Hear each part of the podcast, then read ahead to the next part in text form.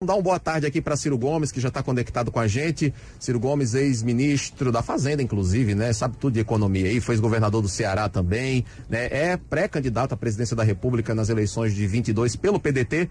Muito boa tarde, Ciro. Seja bem-vindo ao 12 em ponto 98. Boa tarde, Thiago. Um forte abraço a você, a todos os ouvintes da nossa FM 98, Natal, nossa cidade linda, uma das, das, das mais belas capitais do Brasil meus cumprimentos também a toda a bancada que está aí. Eu tenho aqui o nome só da Ana Carino, mas nela eu cumprimento a todas as mulheres. Estava né? acompanhando aqui o debate de vocês aí sobre a, a decisão do Senado ontem. Ciro, eu já queria te perguntar sobre isso, né? Como é que você vê essa proposta, né, para estimular a geração de empregos, flexibilizando direitos de algumas categorias de trabalhadores? Foi colocada, por exemplo, a possibilidade de o recolhimento de FGTS de jovens ser reduzido temporariamente para estimular as empresas a contratarem pessoas entre 18 e 29 anos. Você acha que esse é um caminho inteligente para gerar emprego no Brasil? Não, isso não é um caminho inteligente, porque no limite desse argumento nós tínhamos que revogar a Lei Áurea porque com a escravidão o trabalhador não recebe nada, mas em compensação tem a garantia da sua sobrevivência na senzala garantida pelo dono dele. E evidentemente eu estou exagerando aqui no argumento apenas para dizer para vocês todos que é, essas coisas elas têm, têm precedentes internacionais, elas têm literatura, elas têm a própria vivência brasileira. Então, o que é que o mundo ensina nessa relação de, de, de, de, de regulação do trabalho? Nenhuma sociedade mundial prosperou introduzindo no mundo do trabalho insegurança jurídica e insegurança econômica. Nunca. Não aconteceu jamais. E ninguém precisa ser um grande intelectual para entender. Por quê? Porque o capitalismo moderno se afirma no consumo do povão, no consumo das massas. E o consumo das famílias, que no Brasil é responsável por 60% de ativação do, do, do, da atividade econômica, vem de emprego, salário e renda. Então, no Brasil, a política está fazendo a, a, a, a, história mais estúpida que você pode imaginar. Nós estamos destruindo a renda do povo e a economia está parada há 10 anos. Saiu ontem o PIB, mesmo com o ajuste estatístico, o PIB brasileiro não, não faz. Eu estava estudando os números de, de, de, do Rio Grande do Norte para atender a entrevista que vocês generosamente me fazem. O desemprego aberto no Rio Grande do Norte está em 16,3%. A média nacional. Você, você imagina, e a solução para isso não é precarizar o custo do trabalho, porque a causa do desemprego não é o custo do trabalho. Claro que a gente imagina burocracia, abusos da justiça do trabalho, tudo isso tem que ser corrigido. Então, como é que o mundo está fazendo? O mundo está descobrindo caminhos novos, instituições novas, em que você atende ao mercado de trabalho que precisa de alguma flexibilidade em função das novas práticas da economia digital, do, do trabalho em casa, do trabalho remoto, da, da, da economia do conhecimento. Então você tem que ter flexibilidade, as instituições têm que ter. Mas a base filosófica de toda a legislação trabalhista é proteger o trabalho. Proteger o trabalho porque ele é o lado mais fraco na cadeia do capitalismo. E agora vamos aos números brasileiros. Nesse momento, o Brasil tem quase 15 milhões de pessoas abertamente desempregadas. 40% da força de trabalho no Brasil já estão precarizados. Então ninguém precisa de autorização do governo, nem de lei do Congresso, para trabalhar de forma precarizada. Isso já é o destino da maioria da força de trabalho brasileira. É a maior quantidade de trabalhadores precarizados da história do Brasil. Qual é o efeito da precarização no, do, no mercado de trabalho? É que a renda do trabalhador, a renda do povo, está declinando de forma dramática. O sintoma mais caricato e doído é que o salário mínimo brasileiro, anunciado para o ano que vem sem reajuste acima da inflação, é o menor poder de compra dos últimos 16 anos. Ora, se você tem desemprego aberto 15 milhões, 40% da população trabalhadora na precarização, sem nenhum direito nem ao salário mínimo, vamos ter clareza disso, não é lei do Congresso nem não lei do Congresso. O camarada que está se virando nas ruas de Natal com um pacote de aplicativo, com um caixote de aplicativo nas costas, não tem direito a nada. Ciro. Absolutamente nada. Então Ciro. veja, mas temos mais 6 milhões de desalentados. Qual é o efeito disso? A renda do povo despencou, o consumo despencou, atolou e a economia brasileira não cresce. Ciro, Ciro, você fala como é, traz como alternativa, né, é, como medida de estímulo à geração de empregos, é, um, um, estímulo, né, que o poder público possa dar para o desenvolvimento de outras áreas do trabalho. Como é que o poder público pode fazer isso? Né, é, é, falando aí, por exemplo, em benefícios fiscais, no momento em que o país economicamente vive uma Não é situação é difícil. É, eu, queria que, eu queria explicar para a gente que tipo de estímulo é esse, Ciro. Primeiro estímulo, uma política pública de reestruturação das dívidas das famílias. 63 milhões e 700 mil famílias brasileiras estão humilhadas com o nome sujo no SPC. E elas, tão, elas, elas caíram no conto do crédito fácil, ali do período do Lula barra Dilma, e perderam o emprego, perderam a renda e o juro sobre juro, taxa de permanência, multa, etc, etc, transformaram dívida que originalmente era de 400, 500 reais para comprar um, um micro-ondas em 2.500, 3.000, 4.000 mil reais. Essa é a média da dívida. Nós temos conseguido aqui no Ceará, mas o Serasa, quem estiver duvidando, que eles fazem uma propaganda contra essa minha ideia, né, o Serasa dá desconto de 90% para quem pagar os 10%. Só que os 10% para um povo que está desempregado não é viável. Então, qual é que, é que eu faria? Botaria o Banco do Brasil e a Caixa Econômica para ajudar a população a reestruturar suas dívidas em troca de um programa de, de educação financeira. Isso restaura, por uma política pública, o crédito popular. A segunda providência também não é renúncia fiscal, que o país está com muita dificuldade. Nesse momento, nós temos 6 milhões de empresas, especialmente pequenas, médias, microempresas, com nome no Serasa que é a antessala da quebra, da, da falência e a maior estatística de fechamento de empresas comerciais e industriais da história do Brasil. É preciso também, via BNDES, Banco do Nordeste, Banco do Brasil, Caixa Econômica, e com lastro nas reservas cambiais, que tem uma fração aí que pode ser usada para isso, você fazer toda uma reestruturação do crédito das empresas brasileiras, trazendo a taxa de juros e os prazos de resgate e as fórmulas de garantia para padrões peculiares que o Brasil hoje não entrega, porque ao longo dos últimos 20 anos, nós permitimos que cinco bancos concentrassem 85% de todas as transações financeiras. No Brasil, um crédito pessoal está em 300% de juro ao ano. Quando eu falo isso nas universidades da Europa ou dos Estados Unidos, as pessoas pensam que é um erro de tradução. E eu tenho que explicar para elas que é verdade que alguém que vai na, no cheque especial ou usa um cartão de crédito no Brasil, ou, enfim, crédito pessoal está pagando 300% de juro ao ano, porque o governo brasileiro permitiu a, a cartelização do sistema financeiro. A terceira providência é retomada de obras públicas. Você tem hoje no Brasil, meu caro Tiago, 24 mil obras públicas inconclusas, paralisadas em etapas que já foram licenciadas, licitadas e que têm ali alguma dificuldade burocrática, mas fundamentalmente você precisa fazer um massivo programa, porque essa é a forma de você gerar emprego na veia para uma população mais pobre, que tem dificuldade de qualificação e os insumos da construção civil a gente não precisa importar. O dinheiro pode vir 20% de corte nas renúncias fiscais, dá 70 bilhões de reais por ano, uma tributação muito parcimoniosa, com alíquota muito moderada, de meio a 1,5% sobre os grandes patrimônios acima de 20 milhões de reais, uma, uma, uma, uma, tributação sobre lucros e dividendos empresariais, que eu já cobrei quando fui ministro da Fazenda e ajudei a fazer o Plano Real. Isso tudo dá algo ao redor de 200 bilhões de reais por ano que é dinheiro suficiente para você fazer a traquitana da economia voltar a girar, gerando empregos e, a, e, e aquecendo a economia, você poder então fazer uma reforma estrutural das questões das contas públicas brasileiras que estão absolutamente quebradas. E no médio prazo, o Brasil tem que voltar a se, a se preocupar com a sua indústria. Em 1980, um terço da riqueza do Brasil era industrial. Hoje caiu para 10%. O país que mais destrói indústrias no mundo é o Brasil especialmente nós nordestinos, não podemos aceitar isso, porque a nossa agricultura de produzir milho e feijão espiando para o céu se São Pedro vai mandar chuva, é a razão maior da pobreza do semiárido, que é a maior bolsão de pobreza do Brasil. Nós precisamos diversificar o nosso perfil produtivo. Então, Natal aprendeu, está fazendo um turismo de alta linhagem, essa é uma saída. Serviços, mas o grande, a grande estrutural mudança que nós temos que fazer é retomar um caminho de industrialização. E as pistas estão dadas, o Complexo Industrial da Saúde. Perfeito. Estou falando muito aqui, mas é para dizer que tem solução. Você sabe que o Brasil está importando todos os insumos da vacina do estrangeiro. 80% dos remédios que o nosso povo toma vem do estrangeiro. As máscaras que nós estamos usando aí para nos proteger da Covid, da, de uma pandemia que não acabou ainda, vem da China. Perfeito. É uma vergonha isso. Ciro.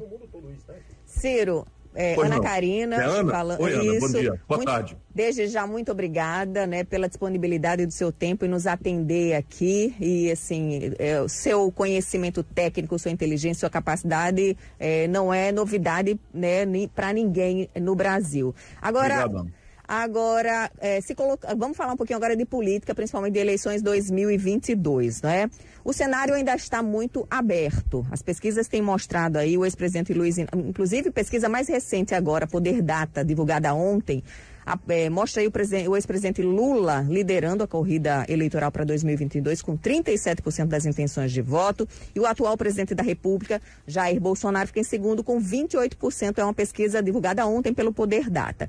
E aí, né, fica aí um caminho muito aberto para o surgimento de uma terceira via, porque aí boa parte do eleitorado, segundo essas pesquisas, ainda não tem, não sabem quem vai votar, né? Está aguardando aí a definição de um cenário. E o seu nome aparece aí em terceiro lugar com 8% né, das intenções de voto. Ou seja, nessa corrida, a terceira via ainda está muito aquém da capacidade de, de votos do que se espera né, para as eleições de 2022.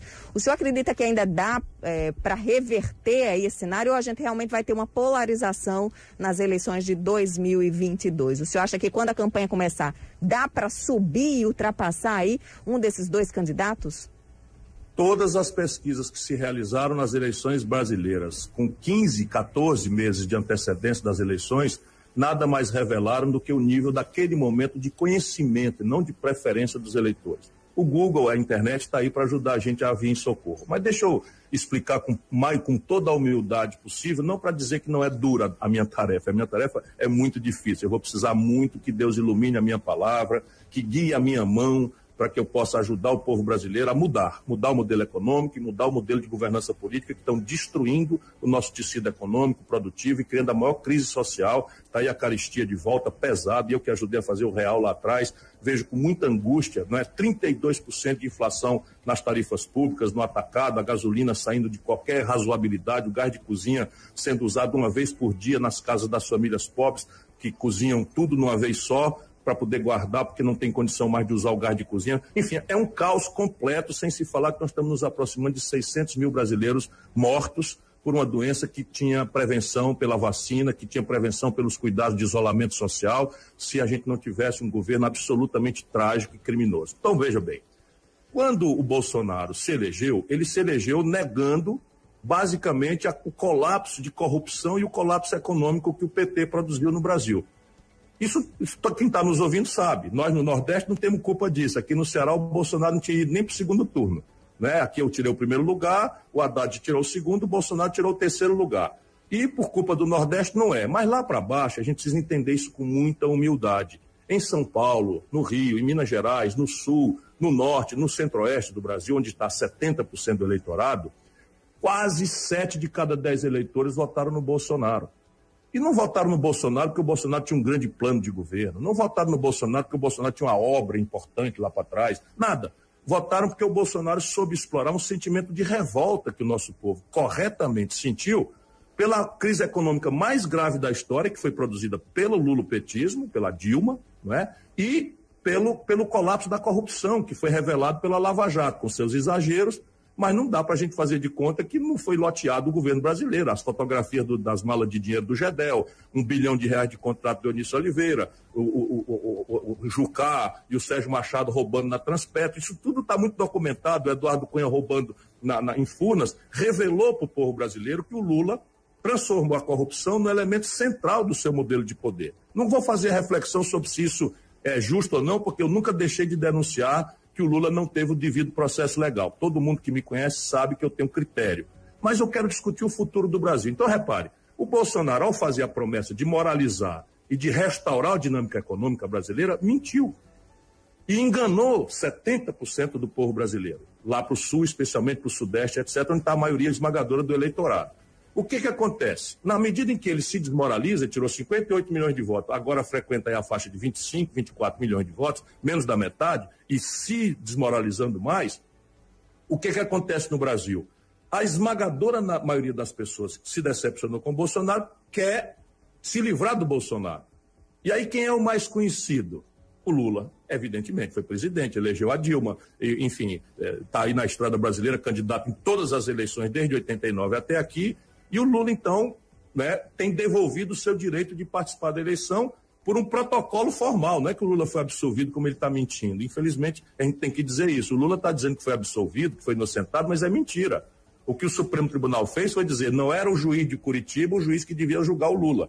Quem devia julgar era o juiz do Brasília. Então, apaga tudo que foi feito e começa tudo de novo. Ora, vai começar tudo de novo. Já houve a denúncia de novo, a juíza recusou, o Ministério Público já recorreu. E, basicamente, nós estamos chamando o povo para decidir entre Chico e Manel sem a discussão que importa para o povo. Um povo que está desempregado, assustado, sem renda, humilhado no SPC, etc. Então, as pesquisas que custam um milhão de reais, você sabia, Ana? Uma pesquisa custa no Brasil, esse país gigante, um milhão de reais para fazer. Quem é que está pagando essas pesquisas? Nossa, a quem isso... interessa? Eu, né? eu é que não sou, entendeu? Então, repare, não estou brigando com a pesquisa. A pesquisa tende a revelar a fotografia do momento. Mas o povo não tem ainda a menor centralidade que tenha, terá eleições no ano que vem, nem de quem são os candidatos.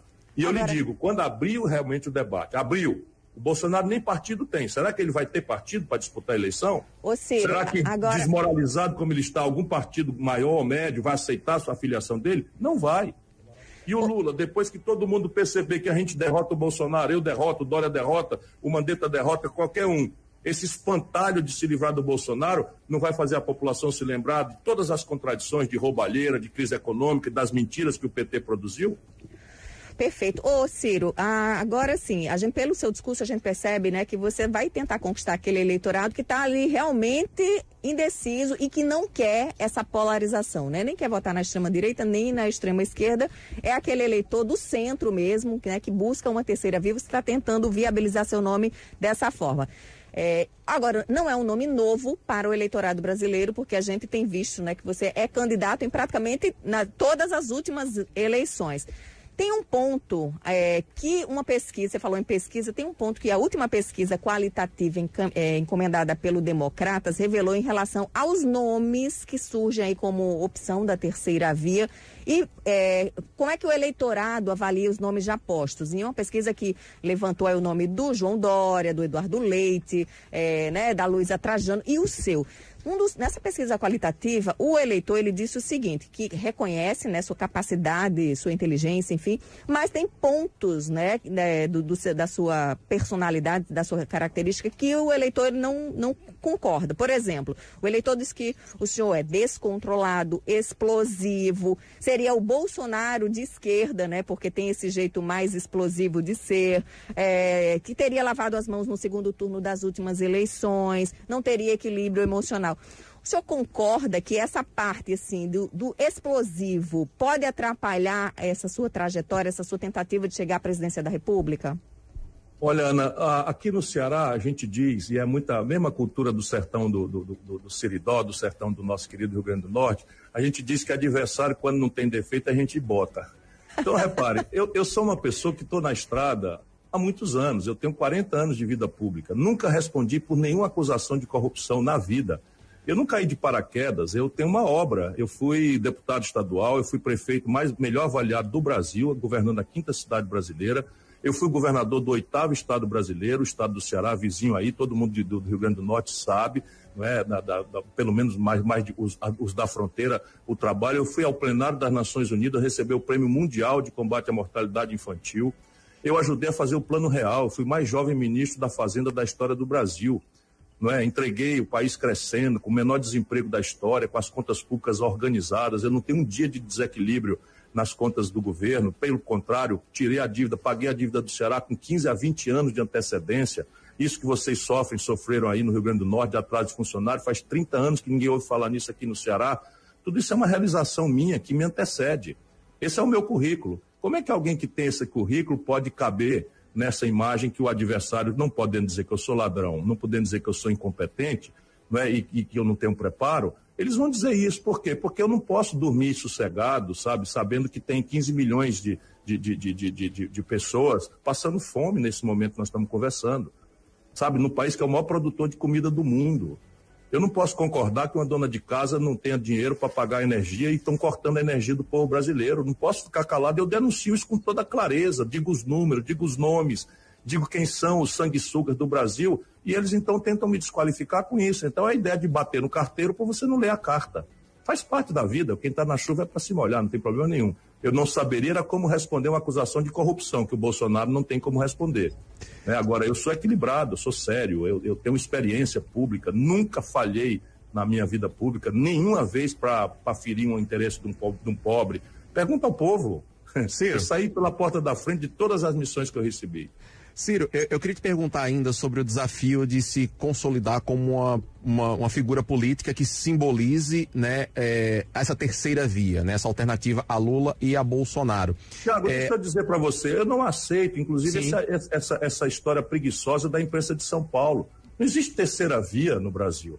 Você tem no Brasil basicamente um modelo econômico que é o mesmo do Fernando Henrique para cá, muda só a performaria, câmbio flutuante, Sim. meta de inflação, superávit primária, agora agravada com teto de gastos, e você tem o mesmo modelo de governança política, que derrubou o Collor, que destruiu a, a imagem nacional do PSDB, que levou o Lula para a cadeia, que derrubou a Dilma, Perfeito, Ciro, está desmoralizando o Bolsonaro. Você fala... Como é que é a terceira via? Eu, nós precisamos oferecer ao Brasil uma alternativa de modelo econômico, Perfeito. de modelo de, vamos, de vamos governança tratar, política. Vamos tratar então como alternativa. Você fala de dois modelos, então, que estão postos aí, você tenta se colocar como alternativa a esses dois modelos que estão postos aí.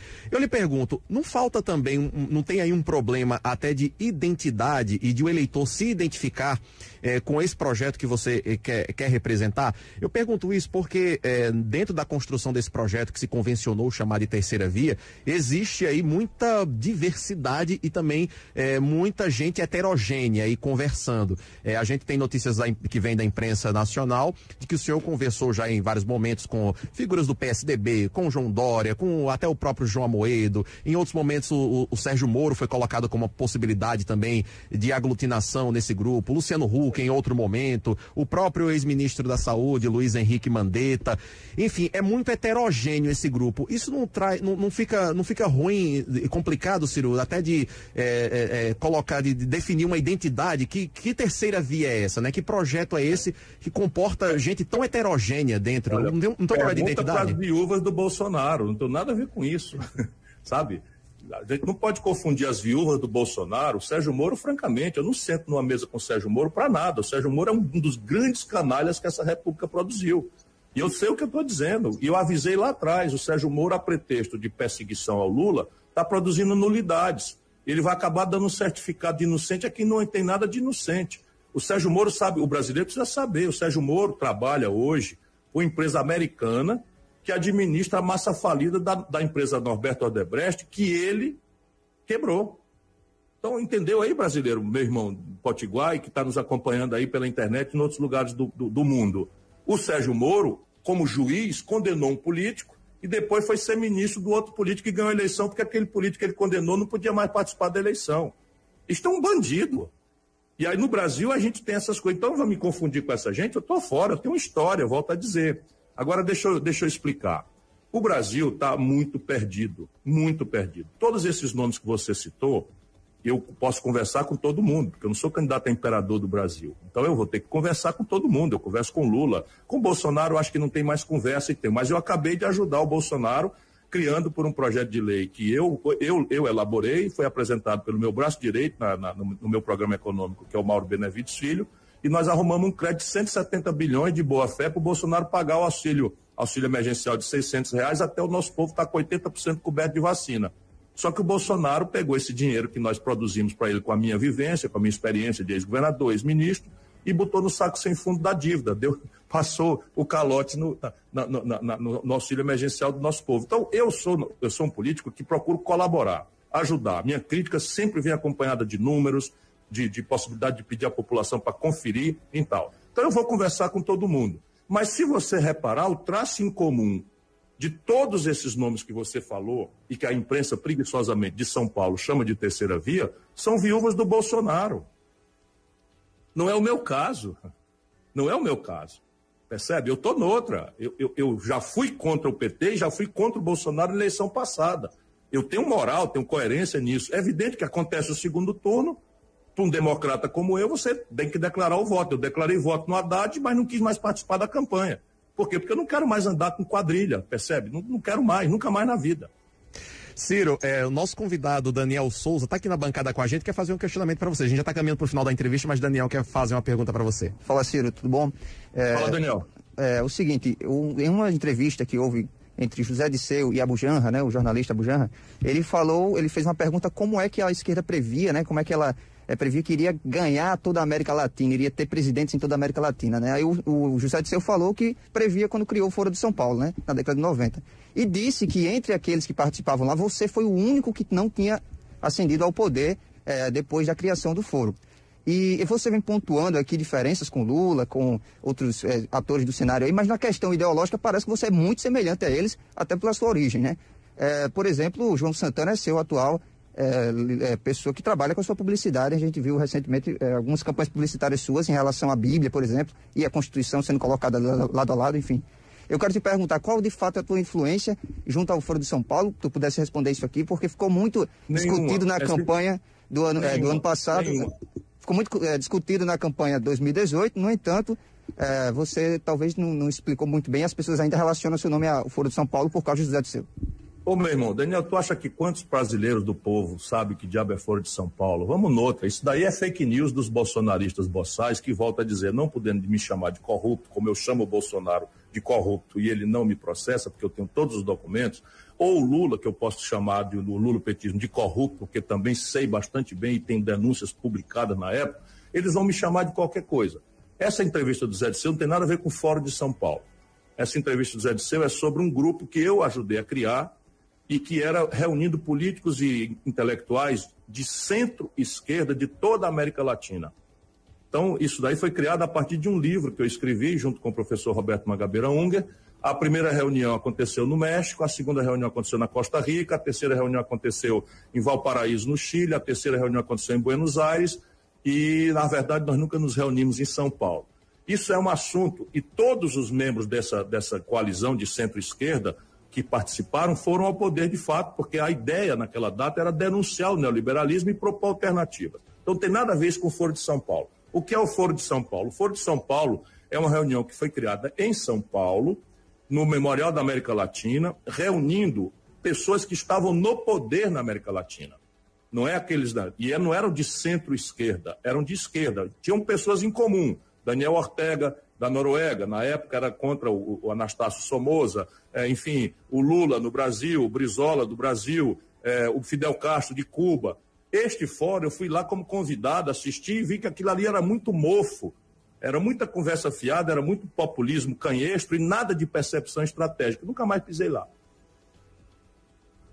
Ciro, é, eu queria te perguntar agora sobre Rio Grande do Norte, aqui especificamente falando, né? Aqui no Rio Grande do Norte, seu partido tem como presidente o ex-prefeito de Natal, Carlos Eduardo Alves, que em 2018, no segundo turno, diferentemente de você, votou em Bolsonaro. Inclusive fez campanha para ele aqui no estado do Rio Grande do Norte. Eu te pergunto, como é que você está pensando em montar o seu palanque aqui no Rio Grande do Norte? Quando você vier fazer campanha aqui, quem é que vai estar no palanque ao seu lado? Eu lembro que na última campanha você chegou a conversar com o próprio ex-senador José Agripino Maia, é, Carlos Carlos Eduardo estava no seu palanque. Enfim, como é que está a construção das suas alianças aqui no Rio Grande do Norte? Olha, como o Rio Grande do Norte é um estado irmão, muito próximo daí, eu sou muito amigo mesmo de quase todos os líderes políticos de todas as facções.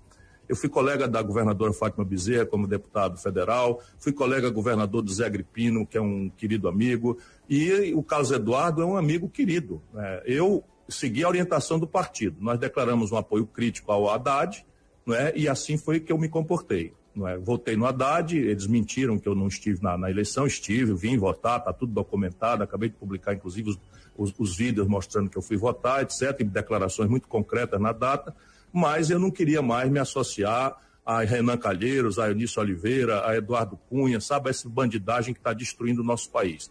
E nessas últimas eleições agora, em Natal, nós tivemos muita alegria de apoiar o prefeito Álvaro Dias, lançamos a Ilha Cortez, a nossa companheira, como candidata a vice, de maneira que, enfim, é, o meu, part... meu, meu palanque vai ser o palanque do PDT e dos nossos aliados aí. Agora é natural que a gente tenha um pouquinho de paciência, porque uma eleição geral no Brasil, num, num, país que tem 36 partidos políticos, 32 dos quais com representação na Câmara Federal, é quase impossível, como a grande mídia de São Paulo deseja fazer, demonstrar coerência de uma aliança nacional com a, com a sua irradiação nos estados. Nunca aconteceu na história brasileira, portanto é preciso ter paciência. Aqui mesmo no Ceará, veja, o governador do estado é do PT, com meu apoio, a vice é do PDT, não é? E, e, faz, e é o melhor, na minha opinião, sem desmerecer ninguém, o melhor governador do Brasil. E a nossa aliança está firme e forte aqui. Então, como é que faz? Paciência, né? A gente vai tangendo as coisas, porque a responsabilidade com o Brasil não pode passar por cima da responsabilidade com o Ceará. Tem que ser coerente, tem que ser o máximo compatível possível. Ô, com paciência, com humildade, pensando no povo, é que eu vou fazer. Embora no Rio Grande do Norte, com todos esses bons amigos que eu tenho aí, ou eu entro para o Mossoró, ou eu entro para o São Miguel, ou eu vou na tromba do elefante, ou, enfim, eu conheço essa terra igualzinha a minha terra aqui. Né? E ninguém tem mais intimidade com a geografia humana, com a cultura, com, com, com as, as, dificuldades e potenciais do Rio Grande do Norte do que um cearense aqui de vizinho. Ciro, você falou aí, citou agora o governador do Ceará, que é do Partido dos Trabalhadores, foi eleito inclusive com o seu apoio. E agora eu vou lhe perguntar o seguinte: o ex-presidente Lula já está numa caravana pré-campanha aqui pelo Nordeste. Esteve recentemente aí no Ceará, né? Inclusive foi hospedado, hospedado pelo governador do Ceará, que fechou uma praia, né? Exclusiva para o ex-presidente Lula tomar banho lá com a namorada Janja, enfim. Aí no Ceará, vai dar Ciro Gomes ou Lula nas próximas eleições? Olha, não sei, porque eu sempre tenho muita humildade de começar o trabalho procurando mostrar para as pessoas o que eu penso. O que eu posso lhe dizer é do passado. Eu nunca perdi uma eleição no, na minha terra, nunca, nenhuma. Para a presidência da República em 98, você disse que eu estive em todas, eu estive em três. Em 98, eu fui candidato contra o Lula e contra a reeleição do Fernando Henrique, ganhei no Ceará do todo-poderoso Fernando Henrique, que não compareceu a nenhum debate, nem a mídia convocou debate. Depois, em 2002, eu fui candidato contra o Lula, na onda mais forte do Lula, ganhei no Ceará. Agora, em 2018, o Lula mentindo que era candidato, a gente sabia que ele estava mentindo, trocou de última hora pelo, pelo Haddad, eu ganhei no Ceará. Né? Aqui, volto a dizer, o Bolsonaro foi terceiro lugar. E, e, e eu espero, vamos ver se eu continuo merecendo a confiança dessa gente. Se eu não receber essa vitória, será um sinal para mim de que talvez eu deva encerrar meu, meu ciclo mas eu tenho muita confiança no povo do Ceará. Perfeito, Ciro Gomes. São 13 horas, o tempo que a gente combinou acabou de encerrar, mas se você permite, Cristiano Medeiros, nosso convidado, está Gosto ávido. Ordens, com o maior prazer. Está ávido aqui para fazer uma pergunta para é você. Eu estou às suas ordens, não estou nem com nem a necessidade de cortar o tempo, não. Olha aí, perfeito. Ciro, é, você fez algumas críticas aí às pesquisas, eu até compartilho algumas delas, e a gente está vendo aí um 7 de setembro se encaminhar para ser um maior movimento, um dos maiores movimentos, pelo menos, se eu posso dizer assim, é, populares, é a maior manifestação popular do país. É, e isso aí vai totalmente em contra ao que as pesquisas falam em termos de apoio e rejeição do presidente, podemos dizer assim. Eu fico perguntando, dentro de todas essas críticas, diante das pesquisas atuais feitas, que até algumas coisas você pontuou, se 7 de setembro se confirmar como a maior manifestação de massa popular do país, a gente pode fechar os institutos de pesquisa?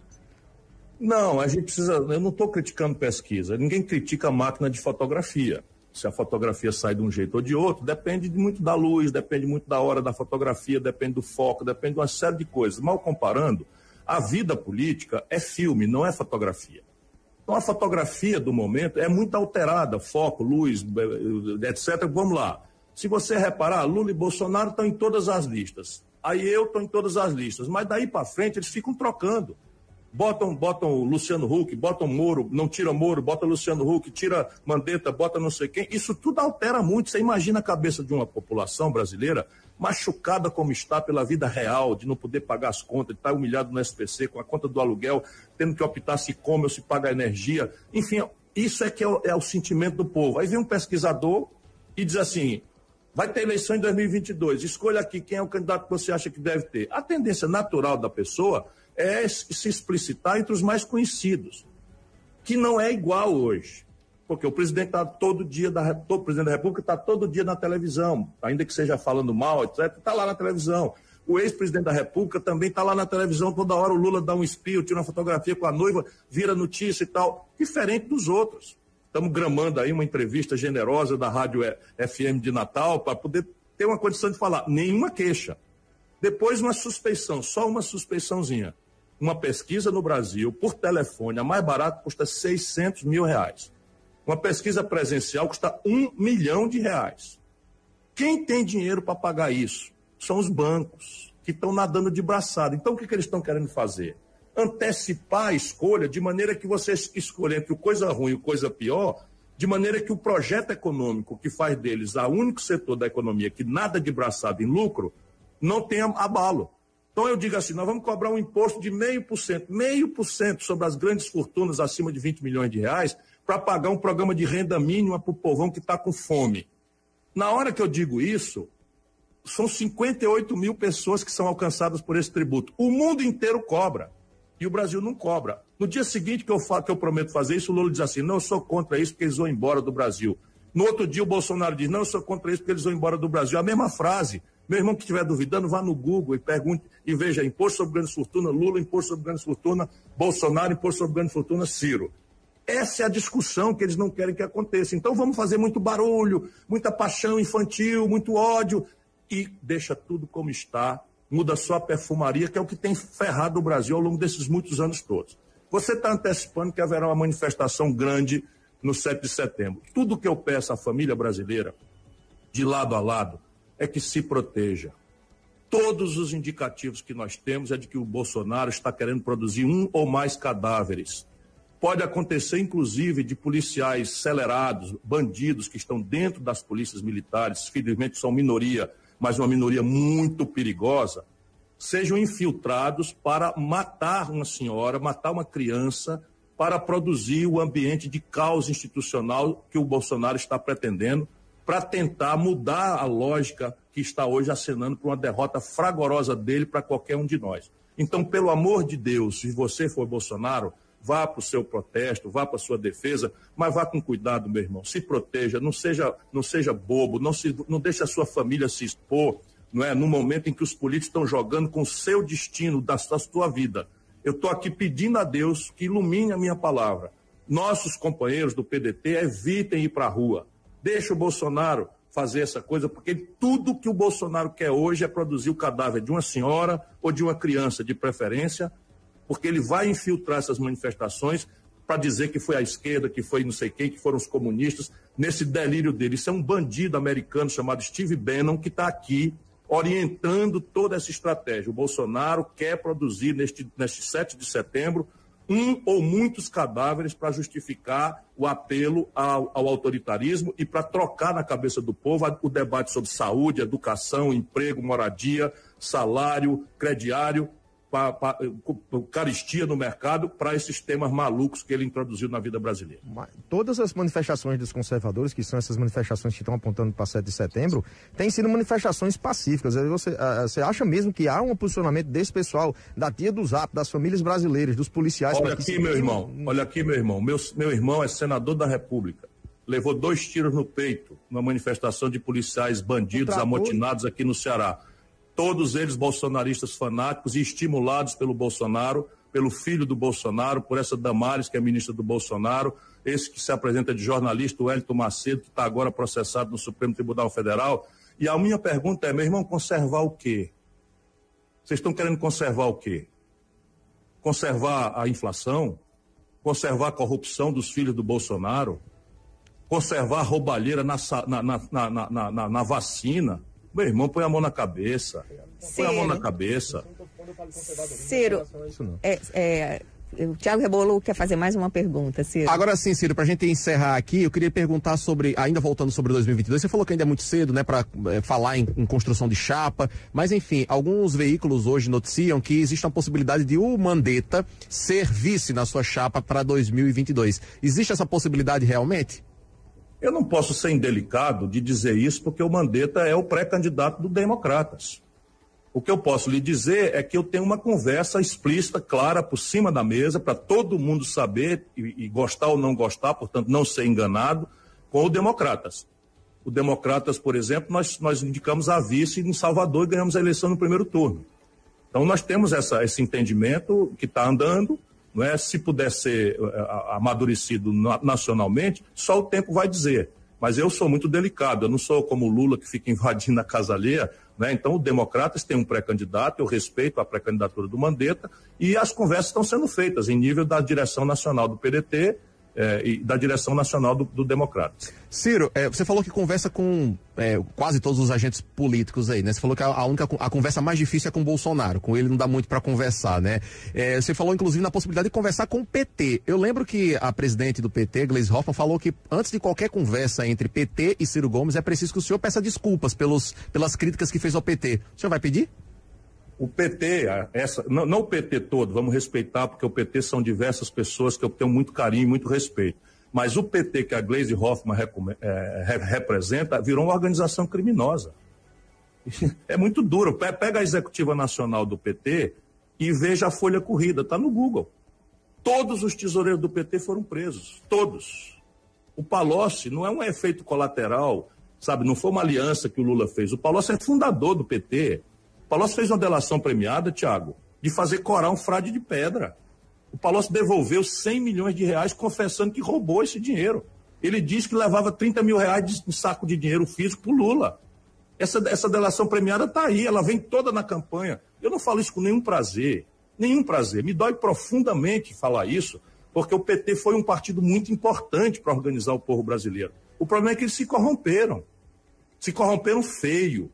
Se corromperam. Veja, ontem estava o petista todo, a própria Gleisi foi para a tribuna do, da, da Câmara Federal denunciar os cinco anos do golpe contra a Dilma Rousseff. Eu trabalhei contra o golpe da Dilma Rousseff e o Senado deu dois terços dos votos contra o golpe. Se houve um golpe, como eles falam, de fato eu também acredito que houve, quem praticou o golpe foi o Senado Federal que decretou o impeachment. Confere? Se for o Senado Federal, como é que se comportou o presidente do Senado Federal, Renan Calheiros, e o presidente apalavrado, Eunício Oliveira? Os dois lideraram o impeachment da Dilma. Com quem que o Lula estava agarrado agora aqui no Ceará? Com Eunício Oliveira. Percebe? A, a, a, o PT, o lulopetismo, essa Gleisi que é uma puxa-saco desqualificada, eles perderam a compostura e acham que nós todos somos idiotas. Eles acham que todos nós, o povo brasileiro, somos imbecis e que o São Lula pode fazer o que quiser e bem acontecer, que nós temos que engolir. Para mim, chega. Então, vou pedir desculpa, sabe, aqui é o povo brasileiro pelos anos que eu apoiei essa gente. Isso eu vou pedir desculpa mesmo. Ciro Gomes, ex-ministro, ex-governador do Ceará, pré-candidato à presidência da República pelo PDT em 2022. Eu quero agradecer, Ciro, imensamente pelo seu tempo disponibilidade de conversar conosco aqui na 98 FM Natal. Dizer que a repercussão da entrevista está excelente, viu? O público tá, a audiência está grande aqui na 98 FM. Já quero convidá-lo para retornar aqui à 98 FM e quando estiver em Natal, conhecer aqui os nossos estúdios. Muito obrigado, Ciro. Maior prazer, estou com muita saudade de dar um abraço físico em vocês todos, irmãos queridos potiguares, gente querida de Natal, que para mim, depois de Fortaleza, é a cidade onde eu me sinto mais em casa. O Dória, o Dória, Ciro, quando deu entrevista aqui semana passada, 98 FM, ele disse que viria a Natal e viria com a sunga apertada dele. Então prepara a sunga para vir para Natal curtir nossas praias também. Nós estamos desse jeito, o povo desesperado para saber como é que nós vamos criar emprego e acabar com a inflação, e o Lula mostrando uma foto com a noiva com o colchão brilhando e de boné de noite, e o Dória prometendo chegar em Natal, onde o desemprego é de 16%, com a coxinha apertada. Parabéns, a, a política brasileira está genial. Valeu, Ciro Gomes. Obrigado pela participação aqui na 98 FM.